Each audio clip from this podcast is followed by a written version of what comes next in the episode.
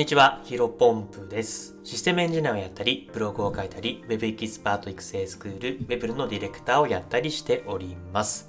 このチャンネルでは、新しい時代を個人の力でコツコツ歩んでいこうコンセプトに、僕自身の価値観や考え方を発信していきます。えー本日なんですけども、 stand.fm のおすすめに載ると再生回数が10倍になります。えーこういったテーマでお話をしていこうと思います。えー早速本題ですね。まあ、タイトルにもあるんですけども、あのこの度ですね、あの僕の放送がスタンド FM さんのあのおすすめ、あの人気のところで、あの掲載されました。いやー、嬉しいですね。まあ、このことの発端をね、ちょっとお話ししたいと思うんですけども、あの、先日ね、僕の放送がですね、あの、アナリティクスを見たらめちゃめちゃ再生回数が増えてですね、いつもの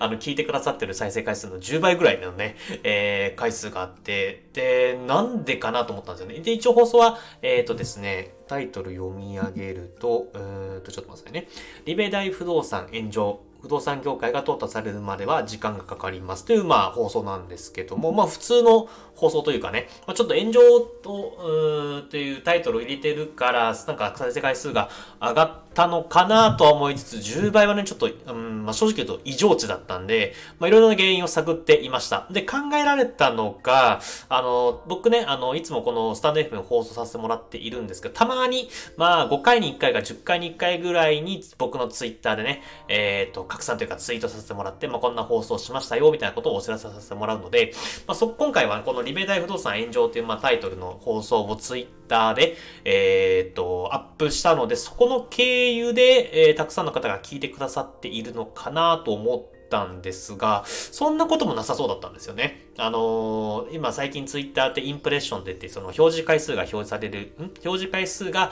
えー表示される、うん、ちょっと日本語あれですけど、まあ、あの、見れるようになったじゃないですか。だから再生回数とインプレッション数がね、あのー釣り合わないというか、うん、あの、ちょっとおかしくなってたので、多分この経由じゃないなと思って、たんですね。まあその中でなんでこんなに再生されているのかなというふうにもろもろ確認してるところを、まあスタンド FM さんね、えーおすすめのところをなんかちらちら見ていたら僕の放送がね、載っていて、まあそこの多分経由でたくさんの方が聞いてくださったのかなというふうに思っています。まあ非常に、うん、嬉しいことですね。で、多分、多分なんですけど、僕このおすすめに乗ったの初めてで、うん、あさっき数えたらね、僕333回、えースタンド FM で、スタンド FM で放送しているんですけども、まあ初めてという形で、もう本当にね、桁数が、あの、1個ずれるぐらいのね、再生回数だったんで、あの、めちゃめちゃびっくりしています。あの、本当にね、うん、こう、スタンド FM の人気というか、もうおすすめ欄に乗る人って、うん、スタンド FM を代表する方々がたくさん乗ってらっしゃる中で、あの、まあ、ヒロポンプラジオ、まあ、僕のラジオがね、えーこういうふうに、えっ、と、表示されるっていうのはものすごく嬉しいなというふうに思っています。で、まあ、自分のなりにね、あの、考察してみました。なんでこんなおすすめに載ったのかなというふうに思って、まあ、やり方がね、これね、再現性があれば、引き続きね、再生回数がたくさん、うん、見て、あの、聞いてもらえるので、いいなと思って、いろいろ考えたんですけど、まあ、ズバリ多分一つしかないなと思っています。えーそれ何かというと、継続することですね。うん、まあ、例外的に、なんだろうな、もともと、うーんと、すでに他の SNS 上で、えー知名度がある方が、うんスタンド FM で始められるんだったら、特に継続する必要なく、まあ、スタンド FM の方で、えっ、と、この人は有名な人だからっていうので、あの、表示される、まあ、おすすめになれるっていう可能性は全然高いと思うんですけど、まあ、僕みたいなね、えー一般人がスタンド FM でおすすめに表示されるっていうのは、やっぱり継続するしかないんじゃないかなというふうに考えています。まあ、333回、まあ、300回以上ね、放放送をしていて、まあ、1日1回、まあ、だから1年以上は、えっ、と、毎日放送というか、なんていうんですかね。あの、もともと200日までは毎日、えー放送していて、そこから、えー3日に1回か4日に1回のペースでやらせてもらっていて、まあ、333日ぐらいは撮ってると。うん。あの、スタンド FM 歴は多分、えっ、と、2021年の9月ぐらいに始めたので、1年3、4ヶ月ぐらいなんですけど、まあ、いよいよ、あの、ようやく、あの乗ってきて嬉しいなと思っています。引き続きね、えースタンド FM を、あのちょっと力入れていい、入れていきたいなというふうに思った次第です。で、まあ、続いて、まあ、継続することも大事なんですが、えー、ここからまた僕の考察でですね、スタンド FM っていうのは結構やっぱり、うんと、この音声の収録はもちろんそうなんですけど、どちらかというとライブ配信に力を入れているなというふうな印象を受けています。だからこそ多分スタンド FM でライブ配信をする、えー、アカウントがものすごく伸びやすい、アルゴリズム的に優遇されるんじゃないかなというふうに僕自身は思っていますが、あのね、僕僕ね、ライブ配信がね、あんまりね、得意じゃないというか、うん、得意じゃないというか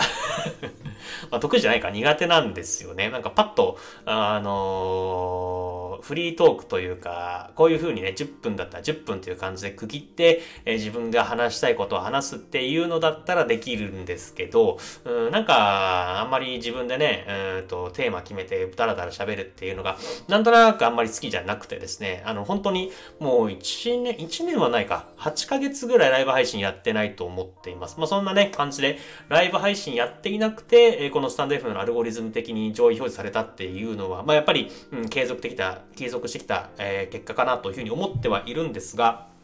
まあ、8ヶ月前はね、僕、スタンド FM で台本を作って、もうその台本読み上げるみたいな感じで放送していて、うんまあ、さっき言ったフリートーク、あの、台本なしでペラペラ喋るっていうのがなかなかできない、だか、できなかったんですね。ただまあ、えっ、ー、と、300回超えた、放送を超えたあたりぐらいからですね、こういった風にノノン台本、まあ台本作らずタイトルだけ、えー、メモ書きにして喋り始められて、まあ10分ぴったりで喋られるようになってきているので、ちょっと近々、あの、ライブ配信をね、やっていきたいなと思う思っています。うん。で、まあ、こう、いつやるかっていう話が、あれなんですけど、まあちょっとね、年度明けぐらいからやろうかなと思ってます。もしかしたらちょっと、うん、2月、3月ぐらいでやり始めるかもしれませんけども、あの、ちょっとね、あの、寒いんだよね。あの、もう少し環境とか暖かくなってきてから、あの、ライブ配信やりたいなと思っています。で、これもね、やっぱり毎日やった方がね、うんと、効果的かなというふうに僕自身も考えているので、うん、何時ぐらいかな？夜の10時とか23時とか、あ、夜の22時とか夜の23時とか、それぐらいの時間帯でね、ライブ配信、まあ、10分、15分、20分ぐらい毎日やれればなというふうに考えています。まあ、そうすることによってね、えっ、ー、と、スタンド FM のさっき言ったアルゴリズムも、うん、ライブ配信毎日やることによって、えっ、ー、と、上位さ用意創列されやすくなって、えー、と、いい感じになるんじゃないかなというふうに思っています。まあ、ですので、この放送を聞いてる人はですね、あの、ヒロポンプラジオ、あの、ライブ配信やるってなったら、ぜひ、あの、お越しいただければな、というふうに思って、ちょっと最後、宣伝的に話になりました。で、内容はね、ちょっとあんまり考えてないんですが、うん、なんか、質問に答えたりとか、あの、自分が話したいこと、まあ、どちらかというと雑談形式になるかなと思っています。まあ、ここはね、あの、皆さん参加してくださったら、そのコメントとか読みながら考えていきたいなというふうに思っています。まあ、こんなね、感じで、うんと、まあ、今日はね、なんかスタンド FM について話してますけど、いつもはビジネスだったりとか、Web3 とか NFT について喋っているので、まあ、その通常放送は引き続き10分間で綺麗にまとめられるように喋り、喋らせてもらって、まあ、ライブ配信はね、どちらかと多分アーカイブ残、アーカイブは残さないかなと思っています。ちょっとまあ、コメントだったりとか、あの、皆さんの反応を見つつ考えていきたいなというふうにに思っているんですけど、どちらかというと、まあ、クローズというかその場限りの、えー、話はできればなと思っておりますので、ライブ配信はちょっとアーカイブは残さない、えー、今のところですけどね、ちょっと方針でやりたいなと思っています。まあ、こんな感じで、うん、スタンド FM っていうものすごくね、えっ、ー、と、まあ、僕自身も、2021年、あ、2021年からライブ配信じゃなくてスタンド FM を始めて2022年も引き続きね、えー、継続させてもらっていて、まあ、2023年はもっともっと音声配信にフルコミットしていきたいなというふうに思っている年ではあるので、えー、ちょっと引き続きこちら頑張っていきたいなというふうに思っています。ただ、えー、と、ちょっと話戻っちゃいますけども、こんな感じで今回ね、スタンド FM で初めて、えー、おすすめの方に表示されて、えっ、と、もしかしたら今後ね、僕の放送がありがたいことに毎回毎回おすすめに乗ってくださるっていうね、この可能性もゼロではないなというふうに、あの、淡い期待ではありますけども、感じているので、まあ、そこのね、えっ、と、おすすめ回数より乗る回数がどんどんどんどん定着していくのであれば、あライブ配信をちょっとできる限り早めにやって、うん、やっぱり伸びるときはね、多分こういったとこ、タイミングで、あの、うまく波乗りができるかどうかが、あの、非常にポイントだなというふうに思っているので、力をかけるときは力をかけて、あの、まあ、あまりうまくいかないときは様子を見ながらという感じで、まあ、これスタンド FM とかライブ配信、音声配信に限った話じゃないですけど、